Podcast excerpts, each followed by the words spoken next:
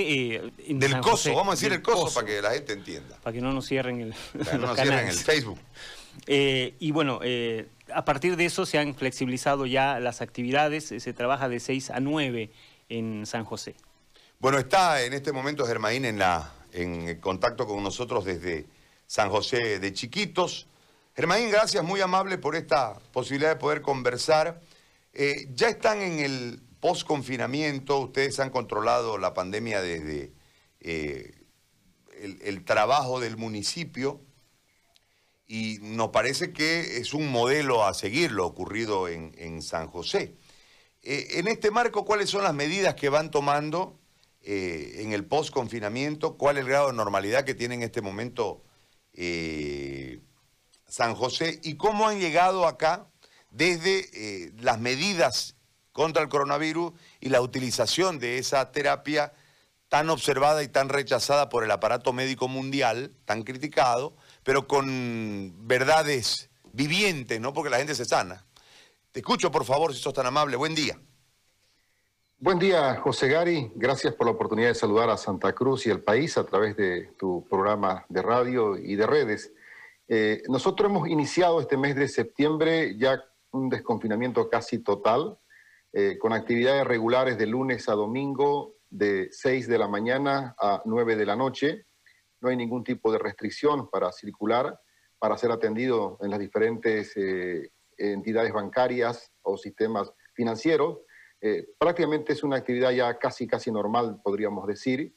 Hemos comenzado también a reactivar la parte del, del turismo. Se están aprobando ya eh, medidas de bioseguridad para, para todos los operadores de turismo en el municipio. Ya hay un protocolo justamente diseñado para ello. Y Dios permita que en el transcurso de este mes de septiembre, concretamente octubre, queremos ya tener actividades puntuales en el campo del turismo, eh, insisto, eh, cumpliendo medidas de, de, bioseguridad que permitan mostrar a San José un municipio y un destino turístico seguro. Todas estas actividades, por supuesto, están en el marco de un conjunto de acciones que se han tomado oportunamente desde la fase de contención, la fase de control epidemiológico y esta última fase de combate al COVID-19, con rastrillaje urbano, rastrillaje rural, con medicación a domicilio, con sala COVID, con un tratamiento especial, eh, como ustedes lo decían. Eh, yo estoy sin, de alguna manera sufriendo también un poco eh, la censura en, en, Facebook, producto de que comparto esta experiencia de San José de Chiquito regularmente con, con el uso de un producto alternativo que está dando muy buenos resultados definitivamente nos ha permitido bajar la carga viral y eso es lo que posibilita que San José de Chiquitos hoy está esté ya en una actividad eh, prácticamente de, de, desconfinamiento total. Ahora, ¿esto cómo, cómo, cómo estás usando el producto? Eh, ¿cómo, ¿Cómo lo has logrado mmm, utilizar? ¿En qué casos? Eh, hay un equipo médico que respalda esta situación y entiendo que la producción es de Gabriel René Moreno. Yo tengo en este momento aquí en la mesa precisamente eh, el, el, el, producto que ustedes están en este momento repartiendo allí en, San José, pero entiendo que además de el solo producto hay un soporte de brigadas médicas. ¿Cómo has desarrollado este plan? Primero, Gary, para entender el contexto en el que San José de Chiquitos comienza a usar este producto alternativo, es un momento para todos, a nivel Santa Cruz, a nivel Bolivia, crítico, porque ya el sistema de salud a nivel nacional estaba totalmente colapsado.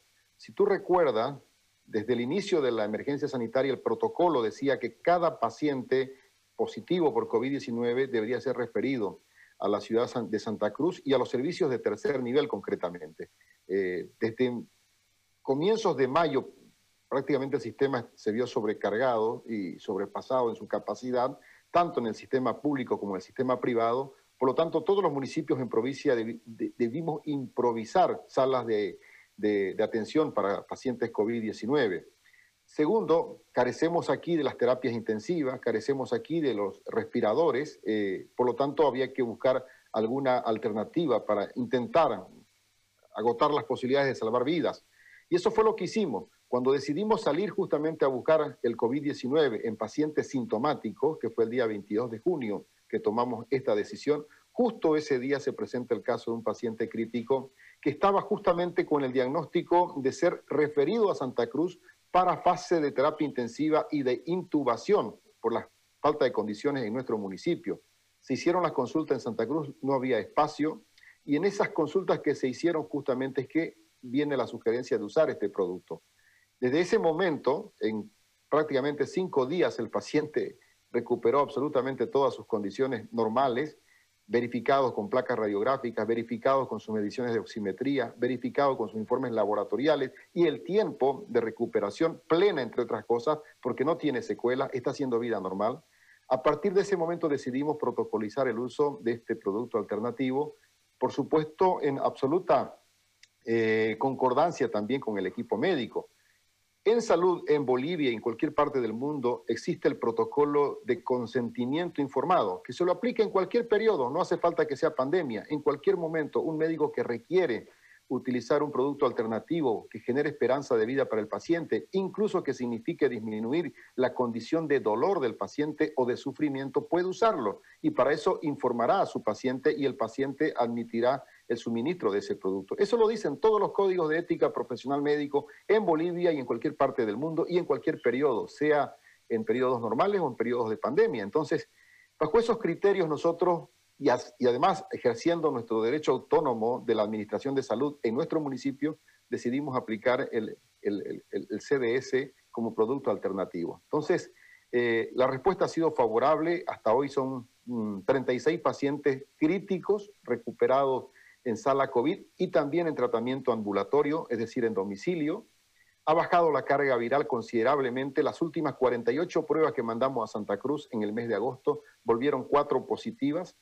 Eh, en sala COVID, eh, donde tuvimos en el pico más alto 17 pacientes internados, hoy tenemos 5 y Dios mediante mañana salen 3 de alta, es decir, que nos vamos a quedar con 2.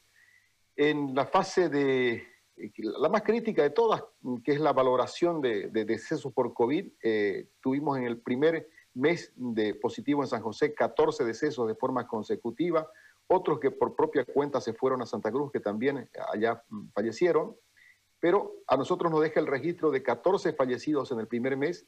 A partir de este uso eh, alternativo del CDS, tuvimos cuatro pacientes fallecidos en el primer mes y este último mes dos fallecidos. Entonces, está claramente demostrado que hay un antes y un después y que hay una realidad clara, objetiva, que San José de Chiquitos ha logrado el control de la pandemia. Y esperamos, Dios permita que hasta septiembre podamos cerrar ya definiendo a San José como municipio libre de COVID-19. Ese es el objetivo.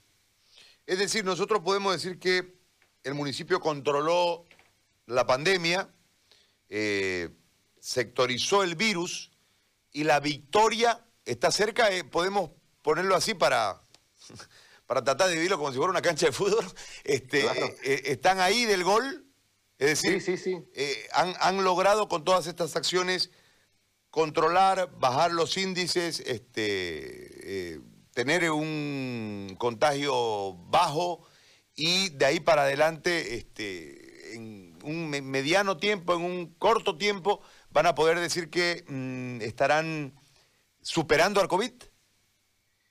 Ese es eh, el interés de todos, mantener eh, la dinámica de trabajo y, si Dios permite, fin de este mes estar declarando a San José libre de COVID-19. Recordamos que desde junio nosotros hemos comenzado este proceso de desconfinamiento con actividades que arrancaban 6 de la mañana a 1 de la tarde, luego avanzamos a 3 de la tarde, luego a 6 de la tarde y ahora avanzamos a las 9 de la noche. Antes estábamos con restricciones de atención en banco, de acuerdo a la terminación de carnet de identidad, eh, algunas actividades también que, se aperturaban, que se permitían su, su, reactivación. Entonces, hoy estamos prácticamente ya en, en, un, en, una reactivación casi integral del municipio en, toda, en todas sus actividades, públicas como privadas, sin ningún tipo de restricción, producto justamente de este nivel de, control epidemiológico que ya tiene el municipio y que lo percibimos todos. Lo único que nosotros lamentamos, y lo tengo que decir Gary, no sé por qué, no entiendo, eh, hasta ahora San José, por las referencias que pasa el sede al Ministerio de Salud, seguimos considerados como un municipio de riesgo alto. Y esto para nosotros realmente es un perjuicio, ¿ya? Porque aquí tenemos comprometida la ejecución del proyecto carretero San José-San Ignacio, y la empresa no quiere reiniciar hasta que San José, en la valoración que hace el ministerio, yo no sé quién le está pasando los datos, este, considera a San José de Chiquito como municipio de riesgo moderado, que incluso yo he incorporado un nuevo concepto. Ya somos un municipio de riesgo bajo, porque definitivamente hemos bajado toda la carga viral. Se puede asumir primero desde las pruebas que se han enviado a Santa Cruz y que las controla el propio CEDES. De las últimas 48 pruebas que se mandaron, apenas cuatro han vuelto positivas, menos del 10%. Eh, segundo, toda la ocupación de camas en sala COVID evidencia que hay una carga, la, disminución en la carga laboral absoluta, en, la, eh, en el nivel de, riesgo para los pacientes. Tercero, en la fase de mortalidad, como digo, también hay una disminución muy clara, muy evidente, cuantificable, medible.